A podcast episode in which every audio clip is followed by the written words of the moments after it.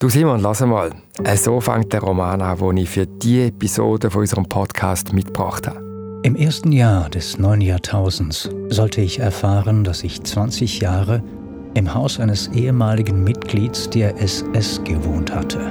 Und nun musste ich zusehen, wie sich meine intimen Erinnerungen mit einer Wirklichkeit vollsogen, für die ich keine Vorstellungskraft besaß, die ich aber auch nicht länger von mir stoßen konnte.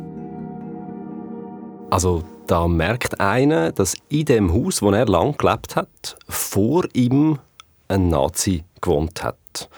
Mhm. Also ich merke jetzt schon ein bisschen da, unser Diplomhistoriker, der Felix Münger, der hat sich da wieder einmal einen Roman mit historischem Stoff ausgelesen.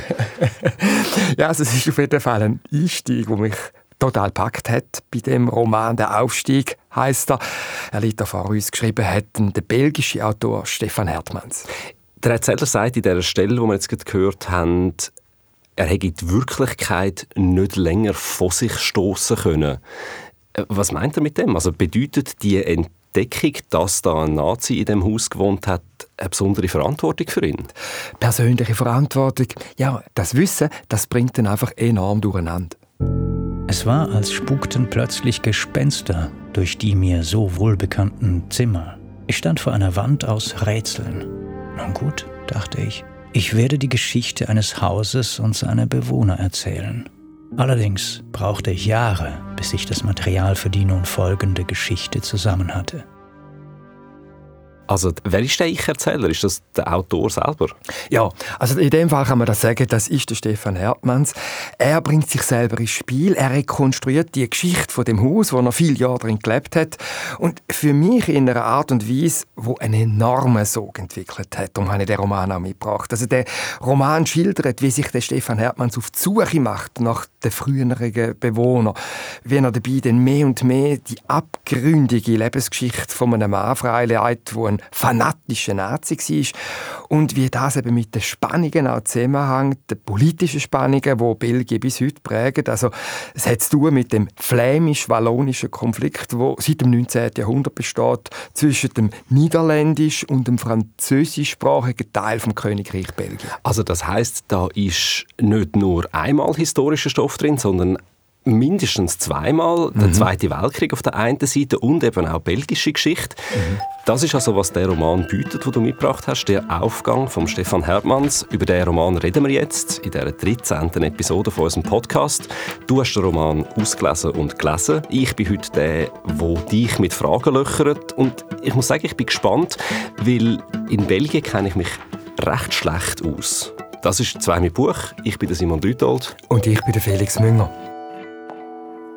Also ehrlich gesagt, ich habe mich im Unterschied zum Stefan Hertmanns eigentlich nie um die Leute gekümmert, die vor mir in meiner Wohnung gewohnt haben. Ja gut, aber du wohnst auch in einer einigermaßen neu gebauten Siedlung. Ja jetzt, aber das war nicht immer so gewesen.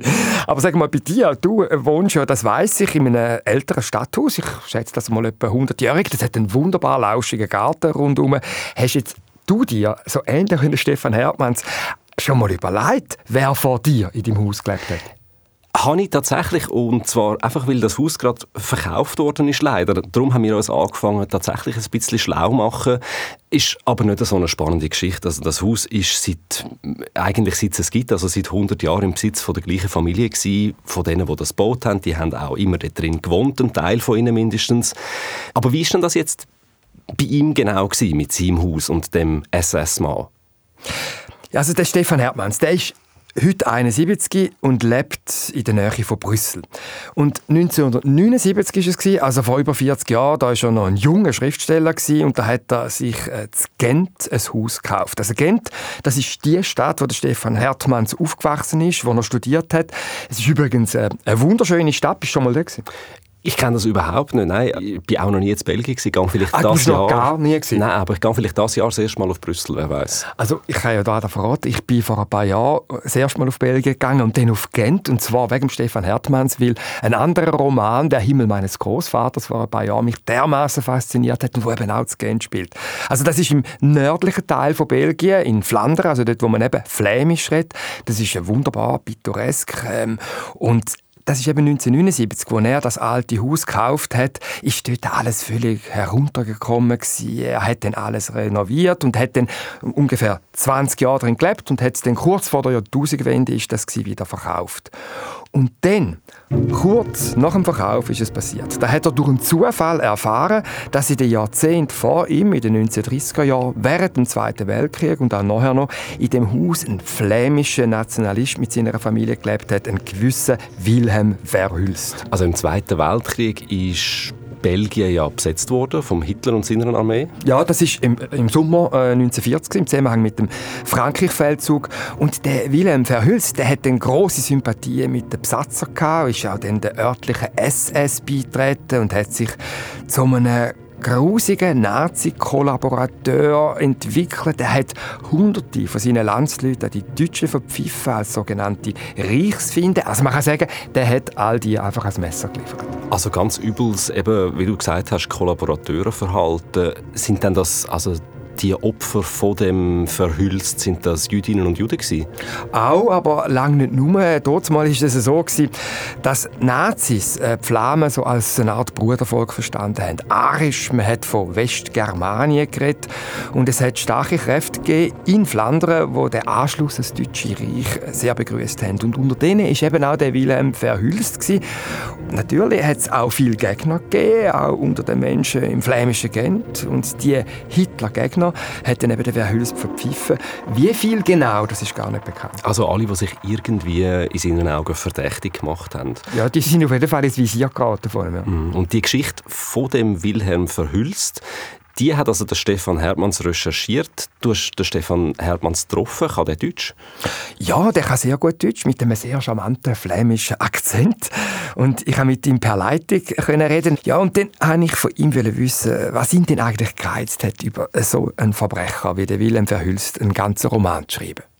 Was mich fesselte, das war, dass Wilhelm Verhülst, das ist ein banaler Flamme, das ist ein Spießbürger und der ist irgendwo darin gerollt sozusagen und ist immer schlimmer Verbrecher geworden. Und diese Geschichte einer banaler Mensch, das hat mich am meisten gefesselt, weil das natürlich auch spiegelt, dass jetzt wieder viele Leute in unsere Länder verführt werden durch Populismus und dass wir wieder die Extreme, die Neonazis in unsere Straßen sehen. Und das sind wieder solche ein bisschen banale, triviale Jungs, die irgendwo denken, ein Ideal gefunden zu haben und sich verführen lassen durch schreckliche Ideen. Als Mensch hat er schreckliche Sachen begangen. Aber haben Sie eine Antwort gefunden? Was bringt denn jemanden wie diesen Wilhelm Verhülst dazu, andere im großen Stil ans Messer zu liefern? Ja, das ist natürlich die zentrale Frage. Und was mich auch nachher an diese Geschichte so fesselt, das ist, dass es eigentlich keine befriedigende Antwort gibt. Dieser Mann war nur ein Spießbürger, ein Narzisst, ein Egozentrist. Und dieses Unvermögen, eine Antwort zu finden auf die Frage nach dem Böse, das ist, was mich fesselt. Hatte er denn je Gewissensbisse? Letta, die älteste Tochter, hat mir gesagt, er ist bis am Ende überzeugt geblieben und er hat nichts gelernt. Er hat sich niemals gefragt, was tue ich? Was ist meine Verantwortlichkeit? Was sind die Folgen meiner Taten? Nein, er ist derselbe lustige, sympathische Mensch geblieben. Und die Kinder haben mir gesagt, Stefan, das tut uns so weh. Unser Papi war solch ein lieber Mensch. Und das ist gerade die Tragödie, die ich beschreiben möchte, dass es ein gewöhner Mensch war. Also das ist die Geschichte, das hat er jetzt ein paar Mal gesagt, von einem Spießbürger, der sich verführen lassen hat vom Bösen und wo sich keiner eigentlich sozialen, ethischen Verantwortung bewusst war. Im Stichwort soziale, ethische Verantwortung, ist denn das ein moralisches Buch? Ja, es hat natürlich eine Haltung. Es ist aber nicht so, dass der Stefan Hertmanns aktiv moralisiert, sondern durch die Darstellung von dem Charakter äh, entsteht dem bei mir als Leser, als Leserin eine Moral, die sich entwickelt in meinem Herz, in meinem Kopf. Jetzt hat er vorher in dem Interview von der Letta geredet, von einer mhm. Tochter von dem Verhülst. Also die hat er offenbar befragt. Wie hat dann der Stefan Hertmanns jetzt recherchiert für sein Buch? Auf was stützt er sich? Es sind Interviews, die er geführt hat mit Nachkommen, die noch leben. Der Verhülst selber ist 1975 gestorben. Ein paar Figuren haben Tagebücher hinterlassen. Und dann schildert er auch, wie er die Schauplätze besucht, wo der Wilhelm Verhülst und seine Familie sind. Und dann absolut zentral ist auch die Gerichtsakte im Fall Wilhelm Verhülst von nach dem Krieg. Also der Verhülst ist dann von einem Gericht für seine Verbrechen zu einer Gefängnisstrafe verurteilt worden. Das ist ein riesiger, riesiger Berg von Akten offensichtlich. Riesig. Und der Moment, wo er im Archiv die Unterlagen vom Gericht anschauen kann, wo er dann auch die ganze Monstrosität vom Verhülst im Denunziantentum sieht, das beschreibt Stefan Hertmanns äh, in der Stelle, die ich da mitgebracht habe. Da kannst du mal hören. Das ist ein gutes Beispiel für mich, das zeigt, wie der Autor eben Einblick gibt in seine Recherchen. Ein Bücherwagen steht schon für mich bereit und wird hereingefahren. Darauf sieben große, randvolle Kartons. Halb verwittertes Papier, zerfledderte Manuskripte, hauchdünnes Kohlepapier, Bleistiftanmerkungen, markierte Listen, Anträge, Zeugenaussagen, mit einer Kordel zusammengehaltenes Papier. Die Gegenwart schwindet. Die Geräusche der Straße werden immer leiser. Die Papiere knistern. Das ist eine total beeindruckende Stelle. Oder? Man merkt richtig, wie er da alles rundum ausblendet, der versinkt richtig in sein Material hinein. Ja, und die Erkundung von der Vergangenheit, also das sich einbringen, auch als suchenden Autor, das Fragen stellen und eben auch nicht auf alles Antworten finden und das auch benennen, das ist wunderbar zeigt in dem Roman und ist eine von seinen Stärken. Also ja irgendwo dunkt es mich so ein bisschen an der Grenze, Schnittstelle zwischen journalistischem Schaffen und literarischem Schaffen? Ja, auf jeden Fall. Also er versteht sich ein Stück weit als Journalist, ganz eindeutig. Aber die Sprache, die Gestaltung, die Form ist natürlich dann hochliterarisch. Mhm. Also es sind ja eigentlich mehrere Geschichten, die jetzt offensichtlich in dem Buch erzählt werden.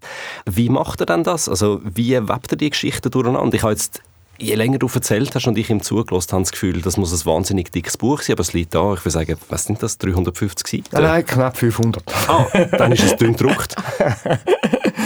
Ja, also das ist enorm geschickt gemacht und der Roman verwebt eigentlich sogar nicht nur zwei, sondern drei Geschichten miteinander. Die erste Geschichte, so kann man sagen, das ist schon der rote Faden, das ist, über das haben wir noch nicht geredet, ist die Hausbesichtigung, die der Stefan Hertmanns 1979 gemacht, wo er sich das Haus in Gent kaufen will. Und da ist ein Makler und der führt ihn da vom Keller über das Parterre ins Obergeschoss dann bis in Estrich. Das ist der Aufgang? Genau, also so kann man mindestens den Titel interpretieren und währenddem jetzt die beiden, also der Autor und der Makler da von Zimmer zu Zimmer gehen und da die Stegen aufgehen und so, gibt es Rückblenden in die Geschichte von dem Wilhelm Verhülst. Wie er ein flammender Nationalist war, wie er sich vom Hitler angezogen gefühlt hat, wie es dann auch immer wieder Streit gegeben mit der Ehefrau Mintje, die so anders war. Also sie ist so eine äh, sehr christlich-humanistisch bildende Frau. Gewesen. Das ist die zweite Geschichte. Und jetzt gibt es eben noch die dritte Geschichte, das ist die Geschichte von Stefan Hertmanns selber als Autor, wie er eben äh, das Geschehen recherchiert, wie er das Erfahrene auch reflektiert. Und der Dreiklang, ich glaube, das kann man schon so sagen, der Dreiklang funktioniert und das ist es, was am Ende der Roman so toll macht für mich.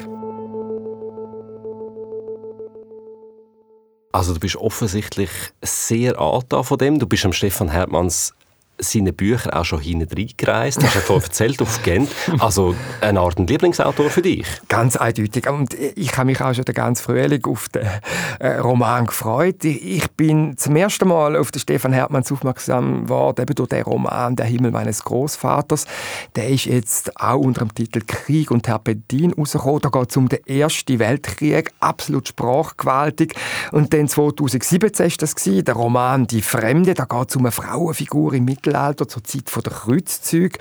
Und schon in diesen beiden Romanen hat also das Verfahren angewendet, wo wir jetzt darüber geredet haben, nämlich eben literarisch höchst feinsinnig die Spur von seinen historischen Figuren aufzunehmen, sich als Autor selber dabei einzubringen, Fragen aufzuwerfen und auch Fragen stehen zu lassen, wenn es eben keine Antworten gibt. Mhm, also ich meine, mit solchen äh, Verfahren ist er natürlich bei weitem nicht der Einzige. Mir kommt jetzt gerade Sascha Battiani in den Sinn, der mhm. vor ein paar Jahren ein Buch herausgebracht hat. Und «Was hat das mit mir zu tun?» ist der Titel von dem. Dort dort geht es genau auch darum, wie er selber anfängt Nachforschungen anzustellen äh, zu einer Grosstante von ihm, wo auch in die Machenschaften der Nazis verwickelt war, wo auch äh, Jüdinnen und Juden als Messer geliefert hat. Oder zum Beispiel der W.G. Sebald mit seinem Roman Austerlitz, das ist 2001 rausgekommen, Dort geht es zwar um eine fiktive Figur, um einen jüdischen Wissenschaftler, der in den 30er Jahren in Prag geboren wird und dann erst spät seine eigentliche Herkunft entdeckt, aber vom Verfahren her scheinen mir die beiden Bücher sehr ähnlich gemacht. Ja, das ist sehr en vogue in der Literatur. Mhm. Und der, gerade der Sebald ist, glaube ich, auch für den Stefan Hertmanns sehr prägend gewesen. Aber ich habe dann, äh, wo ich mit dem Stefan Hertmanns geredet habe schon noch wissen ich meine, er macht jetzt das schon zum dritten Mal. Und was es eigentlich ist, was ihn an dieser Form, eben die Suchbewegung, was ihn an dieser so interessiert. Und? Ja, das ist eine sehr wichtige Frage, das stimmt. Für mich war das Wichtigste, dass der Erzähler eigentlich selbst so eine Figur im Buch wird. Dass er nicht der allwissende Erzähler ist, so wie in die klassischen historischen Romane von Thomas Mann, aber ein Zeuge. Und ein Zeuge, die auch von seiner Unschuld aus allmählich erfinden muss, was dort geschehen ist. Und ich glaube, dass das auch der Leser mit hineinbezieht, dass der Leser mit der Erzähler zusammen wissen möchte, was ist eigentlich geschehen dort. Und das fesselt mich sehr. Sie schreiben im Nachwort, dass Ihr Buch eben auf historischen Fakten und einer ausführlichen Dokumentation beruhe. Was heißt das nun konkret? Das heißt, dass die Fakten historisch dreimal geprüft worden sind und untersucht worden sind. Aber ich muss natürlich die Szenen Form geben, so wie ein Film. Wann Letta mir erzählt, mein Vater und Mutter waren Ehepartner, die mit gezogener Messer gegenübereinander standen. Das reicht für mich, um eine ganze Szene zu schreiben. Also die Fakten sind alle korrekt, aber die Szenen sind eingebildet. Ja, so redet ja da auch von einem ausprägten Hang zum Dokumentarischen sieht man ja ein Stück weit vielleicht auch bei den Filmen oder bei den Serien, die man schaut. Also, also die ganzen Dokumentationen, die haben ja einen enormen Aufschwung erlebt. Und es, es vermittelt halt so das Gefühl vom Authentischen. Und authentisch sein, das ist halt en vogue im Moment. Ich glaube, da, da reitet er natürlich auch auf eine Welle von unserer Zeit. Du hast vorher einmal noch dem seine Frau kurz erwähnt, von dem Wilhelm Verhülst, wo offenbar völlig anders war, eine christliche Pazifistin. Also eigentlich das pure Gegenteil von so einem SS-Mann. Wie hat denn die Ehe funktioniert? Also ähm, Wilhelm, seine Frau, die hat Mintje Weyers geheissen und die ist auch schon länger gestorben. Sie war eine sehr feinfühlige Frau gewesen und eben, wie du gesagt hast, stark im christlichen Glauben verwurzelt. Und sie ist, das zeigt der Roman, immer hin und her gerissen gewesen, was da ihren Mann betroffen hat. Also sie hat durchaus laut protestiert. Zum Beispiel da, wo der Wilhelm eines Tages mit einer Hitlerbüste heimgekommen ist und die im Salon aufgestellt hat. Aber irgendwie hat sie es dann doch akzeptiert, dass halt jetzt der Kopf dort steht. Ich meine, das wäre ja heute kaum mehr denkbar, dass, dass sie einfach vielleicht ein bisschen die Faust im Sack macht oder da und dort einmal Bier ein bisschen etwas rausholen kann. Also so eine Ehe würde ich heute sofort verbrechen. Ich glaube schon. Also da gibt es einfach zu viele Differenzen. Und was eben die Mintje äh, eben trotzdem durch die Ehe getragen hat, äh, ist wahrscheinlich schon ihren tiefen Glauben gewesen. Also das kommt immer wieder vor, dass sie Psalmen liest, dass sie Trost zu. Also so ein etwas Märtyreriges fast. Ja, also das hat sicher etwas. Märtyrerin. Also das, äh, der Glaube hat ihr auf jeden Fall Kraft gegeben, das Kreuz zu tragen, um in dem Bild zu bleiben. Und das übrigens dann auch noch, wo sie erfahren hat, dass der Willem sie schon längstens betrogen hat mit anderen Frauen, vor allem mit einer gewissen Greta Latom. Das ist eine eingefleischte Nazi-Anhängerin und es ist streckenweise herzzerreißend zu lesen, was die Mintje durchgemacht hat mit dem Mann. Und da hat sich mir beispielsweise eine Szene eingeprägt, die du vielleicht mal kurz anhören kannst. Es ist eine Szene, die nach dem Krieg spielt und Willem ist im Gefängnis. Mintje besuchte ihren Mann anfangs regelmäßig. Sie schleppte Taschen voller Gemüse, Obst, Milch und Brot ins Gefängnis. Als sie sich dann eines Tages im Laufe des Jahres 1948 in die Besucherliste eintrug, entdeckte sie den Namen einer vorigen Besucherin, Greta Latom. Und da zerbrach etwas in ihrem Innern, knackte wie die Spitze einer zarten Fiole und Gift trat aus, strömte in ihren Magen, ihren Hals, ihren Mund und mit Bitterkeit im ganzen Leib drehte sie sich um, ließ die Tasche mit den Lebensmitteln und der sauberen Unterwäsche einfach stehen und verließ das Gefängnis. Sie brach in Schluchzen aus und schluckte und schniefte und dachte, soll die doch für ihn sorgen, möge Gott uns beiden vergeben.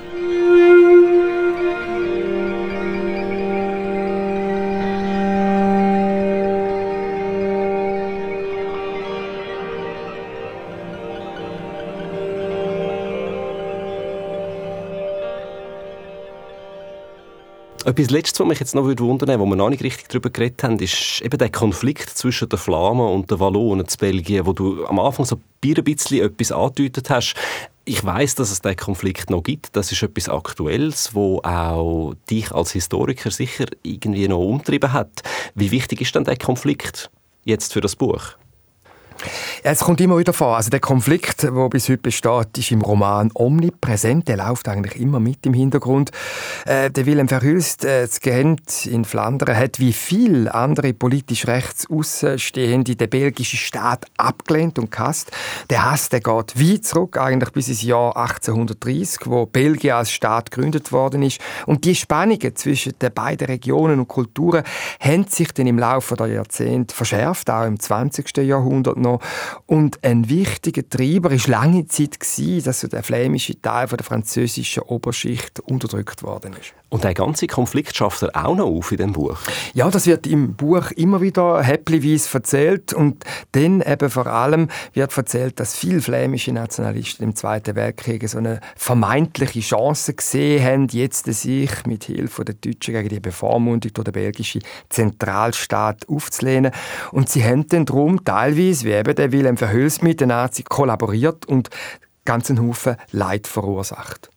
Willem Verhulst gehört noch zu diesen Generationen, die erfüllt waren von Rache für die Anderssprachigen, für diese Erniedrigungen von der französischsprachigen Bourgeoisie. Ich beschreibe das auch in meinem Buch. Das war tatsächlich so. Die Flamen sind ein Jahrhundert lang sind die unterdrückt worden, hatten die nicht das Recht, Universitäten und Hochschulen zu errichten. Das war eine Unterdrückung. Das ist so. Aber jetzt, ich möchte gerne mit solch ein Buch den Leuten zeigen, es gibt keine gute Lösung für die Zukunft, wann wir spalten. Also wenn man das Land spaltet, sieht es für die Zukunft schlecht aus, sagt der Stefan Herbmanns. Mhm. Das heißt, mit seinem Roman mischt er sich irgendwie auch in die aktuelle Tagespolitik ein. Also kann man schon sagen, das Buch ist auch hochaktuell irgendwie. Also das finde ich schon. Und es hat mich dann auch interessiert bei der Lektüre, also wie aktuell ist das wirklich? Und ich habe dann mit dem Charles Liebherr geredet, unserem SRF-Korrespondent äh, zu Brüssel. Er hat übrigens den Roman «Der Aufgang» per Zufall auch gelesen, übrigens auch mit großer Begeisterung. Und ich habe ihn dann gefragt, also wie gespalten und zerrissen Belgien heute eigentlich ist. Es kommt ein darauf an, wo man anschaut. Wenn man auf die Fußballnationalmannschaft, die roten Teufel, schaut, dann gar nicht. Oder die Stars wie Lukaku, Courtois, Eden Hazard, De Bruyne, die werden eigentlich in Belgien überall verehrt. Wenn wir den Spruch zum Maßstab nehmen, die mediale Öffentlichkeit und zum kleineren Maß aus Kultur schaffen, dann ist Belgien tatsächlich teilt. Ein Land mit mehreren Sprachen, ohne große Interaktion. Also viel weniger als in der Schweiz zum Beispiel. Und wenn man jetzt noch auf Politik schaut, im engeren Sinn, dann kann man schon sagen, Belgien ist gespalten und zerrissen. Nicht zufällig heißt die aktuelle Regierungskoalition Vivaldi, wie sie eigentlich das ganze Spektrum abdeckt, also alle vier Jahreszeiten, außer extrem rechts und links. Und die beiden Extremen sind im frankophonen Süden, dort sind es Kommunisten, also extrem links, die immer stärker werden. Und im flämischen Norden eben die extreme Rechte, der Flams Belang. Eine offen rassistische, kann auch sagen separatistische Partei natürlich. Der Stefan Hertmanns schildert in dem Roman «Der Aufgang», wo du auch gelesen hast, das dunkle Kapitel von einem Teil der Flamme mit den Nazis während dem Zweiten Weltkrieg. Wie sehr ist das Kapitel in Belgien heute eigentlich aufgeschafft? Schlecht. Also genau wie die Kolonialgeschichte könnte man auch nennen, äh, ist das dunkle Kapitel aus der Zwischenkriegszeit, aber aus dem Zweiten Weltkrieg und im Nachgang eigentlich weitgehend verdrängt worden, schwamm drüber, da würde ich so sagen, das ist so die Leitlinie gewesen. Und eben eine große Schuld an dieser Tatsache hat der äh, gehabt, wo vehement ausgebrochen ist nach dem Zweiten Weltkrieg und auch die Nachkriegszeit so stark geprägt hat bis weit in die 60er, Anfang 70er Jahre und hat eigentlich so alles ein bisschen überdünkt und auch eben verhindert, dass man sich kritisch innerbelgisch mit der Vergangenheit auseinandergesetzt hat. Es ist so ein bisschen die Kollaborateur wie im Buch vom Hertmanns, die hat man einfach nur halbherzig bestraft und eigentlich rasch wieder eingespannt für die eigenen politischen Ziele. Eben in dem übergeordneten Kampf, zum Beispiel in Flandern für einen flämischen Nationalstaat. Und da haben wir nicht so genau zurückgeschaut, oder? ob es da Gruppen gibt, die wo, wo nachweislich braune Finger haben, sondern dann sind einfach alle willkommen in diesem Kampf und da haben wir das gerne ein bisschen äh, auf die Seite geschoben. Bis heute gibt es eine sehr starke Strömung unter den Nationalisten in Flandern, die Rechtsextreme, eben der Flammes Belang, aber noch tiefer in der Studentenbewegung, was, was fast faschistische Wurzeln gibt. Also der flämische, starke Nationalismus, der nährt sich schon immer noch aus dem rechtsextremen Sumpf, wo eigentlich nie so richtig trockengelegt worden ist nach dem Zweiten Weltkrieg.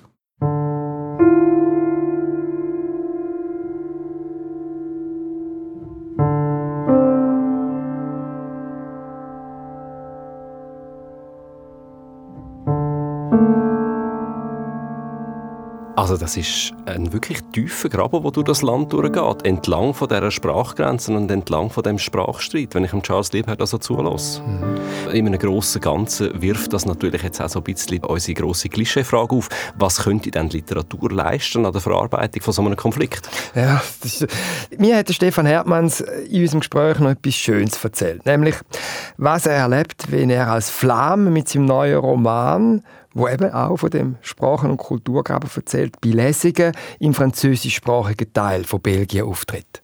Ich muss sagen, dass mir das Herz erwärmt hat, wenn ich meinen französischsprachigen Landsleuten in Wallonien und Brüssel entgegentrat und da gesehen habe, gespürt habe, wie diese Leute die flämische Literatur ganz begeistert lesen und sagen, Mensch, das wussten wir nicht. Wir haben auch Unrecht begangen dort für die Flamen. Danke für das Buch. Und ich glaube, dass wir Schriftsteller dass wir eine sehr deutliche Rolle darin spielen, um diese zwei kulturellen Gemeinschaften beieinander zu halten. Ja, das glaube ich doch. Also Kulturen verbinden, das ist ja ein sehr schönes Plädoyer da jetzt eigentlich am Schluss. Felix, ich bin eigentlich sowieso schon sicher, aber ich frage trotzdem, du findest, sollte man unbedingt lesen, oder? Ich finde mindestens, dass man das äh, lesen sollte, aber ich jetzt, wir haben das gesagt, als bekennender großer Fan von Stefan Hertmanns, finde, das Buch ist jetzt einfach ein Must. Der Aufgang von Stefan Hertmanns aus dem Niederländischen übersetzt von der Ira Wilhelm und erschienen ist es im Diogenes Verlag. Ja, das ist es gewesen. Literaturclub 2 mit Buch, Episode 13. Mit mir, Simon Lütold. Und mit mir, Felix Münger. Produktion Patricia Banzer, Sounddesign Serge Krebs. Alle Angaben zu dieser Episode und auch zu den Büchern, die wir darüber geredet haben, findet ihr auf srf.ch literatur. Und euer Feedback nehmen wir weiterhin sehr gerne entgegen. Schreibt uns auf literatur.srf.ch. Und in der nächsten Episode geht es um einen Altmeister von der US-amerikanischen Literatur, um den James Baldwin, der 1987 gestorben ist. Er hat nicht nur so bekannte Romane hinterlassen wie Goat Hallett on the Mountain, Giovanni's Room oder Another Country, sondern er ist auch ein begnadeter Essayist und um das geht es als nächstes um die Essaysammlung von einem Sohn dieses Landes von 1955, wo jetzt zum ersten Mal vollständig auf Deutsch rausgekommen ist. Dann wieder mit unseren beiden Kolleginnen Franziska Hirsbrunner und Nicola Steiner.